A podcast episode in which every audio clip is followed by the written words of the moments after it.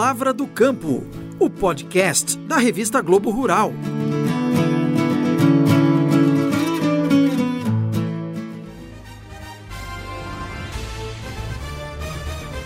Durante a tarde, a ministra da Agricultura, Tereza Cristina, afirmou que o Brasil não tem problemas de abastecimento por causa da pandemia e que está trabalhando para garantir que produtos agrícolas cheguem aos mercados.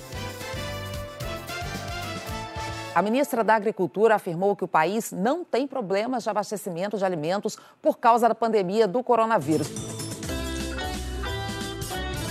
Pensando no agronegócio, como estão as relações com a China? A China que é o nosso principal parceiro comercial.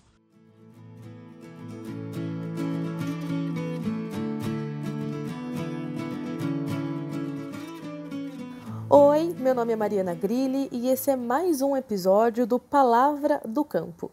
Dessa vez, como não podia ser diferente, nós vamos falar sobre o novo coronavírus, que tem desestruturado economias no mundo todo e, por isso, apresenta grande reflexo no agronegócio brasileiro. Antes de mais nada, vale a pena dizer a quem está nos ouvindo que esse podcast também foi feito em home office, com entrevistas somente por telefone, então a gente não conseguiu gravar com aquela qualidade de estúdio, mas ainda assim o importante é levar informação até vocês, por isso a Globo Rural tem se adaptado para fazer tudo de casa. A gente aqui nesse episódio não vai se atentar a falar do número de mortes no Brasil ou como cada setor da agricultura e pecuária tem se comportado durante a pandemia, porque tudo isso muda diariamente.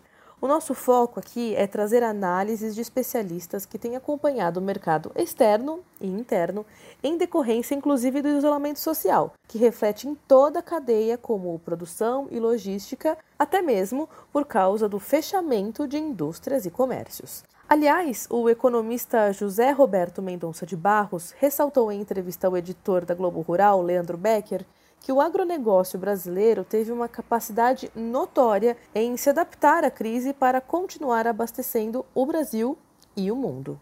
Você já pode olhar que o setor agropecuário fez um enorme esforço, muito rápido, primeiro de adaptação à situação nova. Todas as propriedades, especialmente as agroindústrias, adotaram muito rapidamente protocolo de menos gente, eh, normas estritas de higiene, grupos menores trabalhando, controle de temperatura, para de trabalhar os que são acima da, de uma certa idade e uhum. continuar operando, que é extraordinário. Né? Que esse é o primeiro feito a registrar, junto com o setor de logística, a nossa pecuária está colhendo, exceto pelo Rio Grande do Sul, uma excelente safra de verão, está funcionando normalmente, está abastecendo as cidades normalmente e está exportando. Até em soja, por exemplo, a exportação está tomando uma certa velocidade. Isto é um feito absolutamente extraordinário, né, que o agronegócio está tá, tá mostrando e é uma das coisas que está dando tranquilidade no Brasil. Nós não temos o risco de faltar nada. Né? O abastecimento é absolutamente normal em todos os lugares. Né. Então, ah, isso já é um registro positivo no sentido de que, eu diria que a agropecuária brasileira mostrou, mostrou uma resistência né, e uma capacidade de enfrentar crises que eu acho é, extraordinária e, no caso do Brasil, praticamente única, especialmente se considerar o tamanho do país, né, que é Exato. é enorme.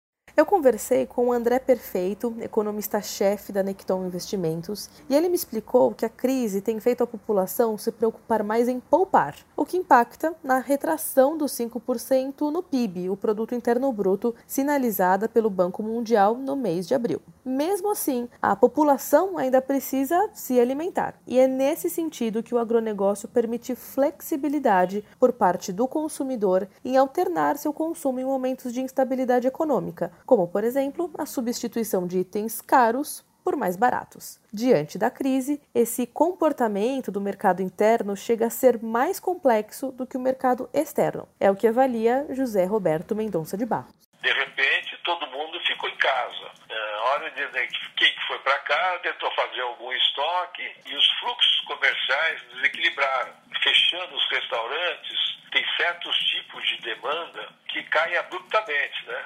Dois exemplos: é, queijo, é, onde o, o, chamado food service é um consumidor enorme, só pensar em pizzaria, né, o que se come, consome de queijo nessas circunstâncias, e certos tipos de carne, né, que é o churrasco, que é o, enfim, que restaurante, churrascaria, etc., tem um peso grande. Tudo isso aí fechado, teve aí um, um rearranjo uh, que não é simples no curto prazo, né? Laticínio tem que começar a vender leite, não fazer queijo, carne tem que refazer. Esses produtores de produtos perecíveis é a mesma coisa, de repente não tem mais feira, né? E não é simples para o pequeno produtor começar a entregar na cidade. Isso dá para fazer numa cidade pequena, mas em lugares grandes Sim. isso é mais difícil, embora alguns até estejam fazendo. O pior caso disso são as flores, né? Porque não tem mais todos os casamentos, todos os congressos, todos os eventos que consomem um grosso do que se produz de flores simplesmente não está acontecendo. Então o pessoal tem que jogar fora, né? E aí é um prejuízo danado e muita gente não fica sem flor. Então esse desarranjo de curto prazo, em alguns segmentos ele aconteceu mesmo. E é uma pena, mas uma coisa da uma consequência direta dessa situação normal que nós estamos vivendo. Agora, isso não quer dizer que tenha tido uma mudança estrutural, a demanda reprimida. Eu acho que em alimento não me parece que tem que vá aparecer uma grande mudança da natureza da demanda. No que depende de coisas in natura, produção orgânica, etc., eu acho que a demanda vai sair mais forte. Hum. Se alguém pode perder pouco da demanda, depois que isso daí, talvez sejam certos tipos de alimentos processados. Mas não é claro que isso vai acontecer. Mas para o grosso da demanda do agronegócio, eu não tenho a menor dúvida que ela volta, ela volta ao natural. O economista diz, inclusive, que a pandemia do Covid-19 tem causado efeitos inesperados em algumas commodities, como a alta no consumo de suco de laranja, que subiu 40% nos Estados Unidos, e a maior procura também pelo café, ambos marcas registradas da produção brasileira. Mas não são apenas esses produtos que estão na mira do comércio internacional. A soja também tem registrado exportações elevadas e isso deve continuar nos próximos meses, mesmo em um cenário incerto de coronavírus. Quem nos conta essa história mais detalhadamente é o repórter Cleiton Vilarino, que apurou as informações com a consultoria MD Commodities e a ANEC, Associação Nacional dos Exportadores de Cereais num momento em que o Brasil estaria tomando frente das exportações mundiais de soja, devido à entre-safra dos Estados Unidos, a moeda americana mais cara também contribuiu para que os nossos, nosso, e com a soja mais barata, para que os nossos preços ficassem ainda mais baixos no mercado internacional. Isso tem atraído e atraiu compradores e principalmente da China, né? Porque é um país, é o primeiro país a sair de uma situação de é, pandemia, né? é um país que está com o controle da doença mais avançado. A grande dúvida depois é, de passado esses recordes é até quando eles vão se manter e principalmente em relação aos próximos meses até o próximo semestre. O que se aponta é que com o dólar nesse patamar, a tendência é que o Brasil continue com uma maior competitividade em relação aos Estados Unidos e, portanto, consiga manter as exportações em patamares elevados, inclusive até agosto e setembro, parte de setembro, que seria um momento em que a gente já perderia espaço para a safra americana. Um fator muito importante a ser lembrado é que os Estados Unidos estão oferecendo um auxílio, né, um, socorro para o setor agrícola da ordem de 50 bilhões de dólares. Esse montante, essa ajuda pode inclusive contribuir para que o produtor americano tenha mais resistência a vender a soja dele, que atualmente na bolsa de Chicago está cotada abaixo de 9 dólares o bushel, que é muito baixo, que é muito baixo para commodity que há poucos anos atrás já esteve aí na casa dos 11, 12, 18 dólares o bushel é um patamar baixo que foi alcançado recentemente, do qual ela ainda não saiu.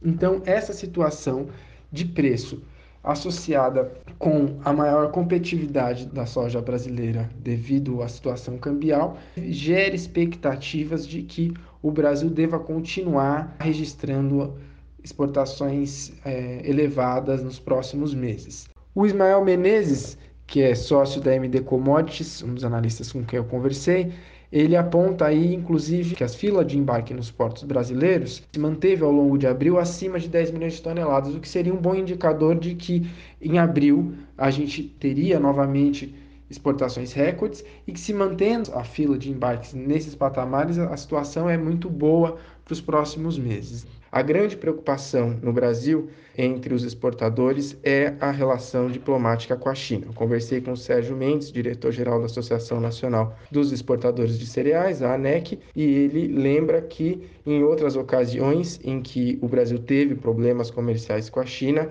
o setor foi fortemente afetado. Vale lembrar que o país concentra 80% das exportações de soja do Brasil.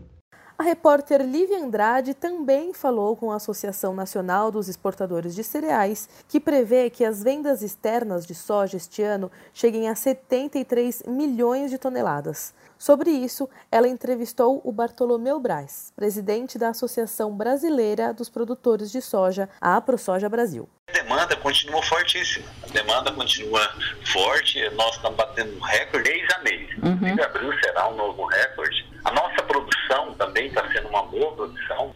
Os especialistas consultados também indicam que a desvalorização do real frente ao dólar tem ajudado a causar dois efeitos: elevar o valor da soja no Brasil a patamares recordes e, ao nos tornarmos mais competitivos no mercado internacional, isso também impulsiona as exportações brasileiras a níveis recordes. Pela avaliação de Mendonça de Barros, este cenário deve se manter à medida que o dólar não deve ficar abaixo dos R$ reais nas próximas semanas. Nessas próximas semanas, enquanto essa incerteza for muito alta, é, dificilmente ele vem abaixo de 5. Muito difícil ele pode até sob certas condições, dependendo de crise lá fora, ele esticar até 5,5, 5,50 não é fora de propósito. Né? Ele virá, poderá vir e provavelmente virá abaixo de 5, né? a hora em que lá fora e aqui a gente puder dizer que o ataque maior do coronavírus passou. Porque aí a incerteza e a insegurança vão se reduzir número um. Número dois, nós, com essa recessão e com o dinamismo do agronegócio, nós vamos voltar a crescer o saldo comercial. E, portanto, isso diminui o, o déficit conta corrente. Três, a hora que essa perspectiva do coronavírus melhorar, nós vamos começar a ter muito provavelmente mais entrada de capital. Né? Ou de brasileiros e empresas brasileiras que estão mantendo lá fora por causa da insegurança, ou de investidores e empresas estrangeiras que voltarão, trarão de volta aqui ou para o mercado financeiro ou para investimento direto estrangeiro em outras empresas. O que eu posso dar de conselho é, é não fica demorando demais para fechar o preço futuro da sua safra, porque não é previsível que vai subir muito mais daí, os preços estão ótimos e fácil. O relacionamento entre China e Brasil também tem estado na mira de especialistas em meio à pandemia do novo coronavírus. Apesar dos incidentes diplomáticos entre os dois países, devido a menções feitas pelo deputado federal Eduardo Bolsonaro e pelo ministro da Educação Abraham Weintraub, a China deve continuar importando grande volume de soja do Brasil, inclusive porque já está retomando as atividades após o impacto do Covid-19. José Roberto Mendonça de Barros explica, no entanto, que apesar de ser nosso principal comprador, a China não é nosso único cliente. Mas o Brasil não depende de um só, né? né? Essa é a verdade. A China é o maior. Mas ela também é o maior PIB, é o maior país em população. É, tem que ser um cliente grande mesmo, porque eles são muito grandes. Uhum. Né? Se você olhar, o Brasil vende para a Ásia inteira, que é a região que mais cresce. Nós vendemos muito para o Oriente Médio. Né? Apesar de todo o protecionismo europeu, a gente vende bastante coisa para a Europa. Nós estamos ampliando nossas relações com a África. Né? Ou seja, no agronegócio, o Brasil é portador global. É natural que o maior mercado uh, de consumo de produtos agrícolas do mundo, que tem 1 bilhão e 300 mil pessoas que estão enriquecendo. Com isso, é, normal que lá seja grande, mas eu não tenho grande preocupação com isso. Então, tem muitos países do mundo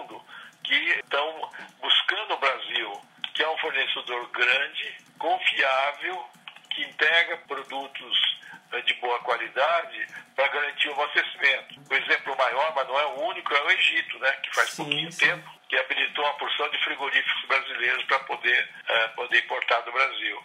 Então, a perspectiva de demanda internacional para os nossos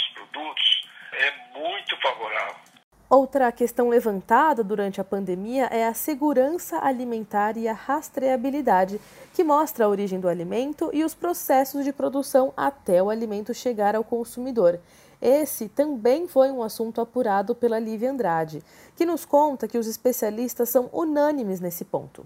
As preocupações com a segurança alimentar devem aumentar no mundo todo. O consumidor mundial deve ficar ainda mais atento quanto à segurança alimentar, que envolve os padrões sanitários adotados na produção de um determinado alimento.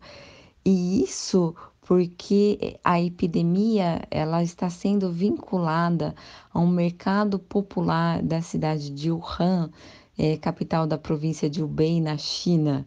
Nestes mercados populares, animais silvestres vivos eram vendidos e a forma como esses animais eram armazenados era muito precária. E a suspeita é que o novo coronavírus ele tenha origem ali, que ele tenha saído de um morcego ferradura chinês, ele teria migrado para uma espécie hospedeira, o pangolim, e do pangolim para os seres humanos. As preocupações sanitárias já estavam no radar da China desde 2018, porque foi neste ano que começaram a aparecer os primeiros focos de peste suína africana em território chinês. É, a peste suína africana é uma doença também causada por um vírus e que levou a China a abater mais de 50% do seu rebanho em 2019. É, lembrando que foi isso que é, aqueceu o mercado de carnes no Brasil, provocou alta de preços no mercado interno e uma exportação recorde tanto de carne bovina como carne suína e carne de aves do Brasil para a China no ano passado. Mas este contexto de preocupação com a segurança alimentar deve reforçar as vendas de carnes do Brasil não só para a China, mas para outros países. Segundo Ricardo Santin, né, o presidente da Associação Brasileira de Proteína Animal, deverá influenciar positivamente, porque quando há um ambiente de desconfiança como esse causado, né, pela pandemia do coronavírus, o fato de chegar uma carne congelada de outro país que passou por uma análise na origem e também no destino final, isso dá mais segurança ao consumidor final. É quando você tem um ambiente de desconfiança, é o fato de chegar uma carne congelada de um outro país que já passou por um processo industrial, que já passou pela análise do país de origem, pela análise da fronteira chinesa, ela traz uma certa segurança para quem vai consumir. Então, mas é uma questão, claro, aí depende dos hábitos lá. O que a gente vê é que, de fato, essa mudança deve gerar um aumento de consumo. Uma mudança de consumo, digamos, de canais de consumo lá na China, e que alguns deles poderão privilegiar o Brasil, principalmente aqueles que são as vendas pela internet e esses retail que podem também começar a vender produto mais congelado. A Lívia Andrade ainda nos conta que o Brasil tem uma vantagem na produção de aves e suínos graças à integração que existe entre agroindústria e produtores. A indústria fornece leitões, pintinhos, ração e assistência técnica, enquanto o produtor entra com a granja e os cuidados até o abate do animal. E não são só as aves e suínos que despontaram na procura da China, mas a carne bovina também e a Lívia nos explica melhor. Para vocês terem uma ideia, neste primeiro trimestre, as exportações de carne suína é, para a China aumentaram 190% em volume e 274% em receita.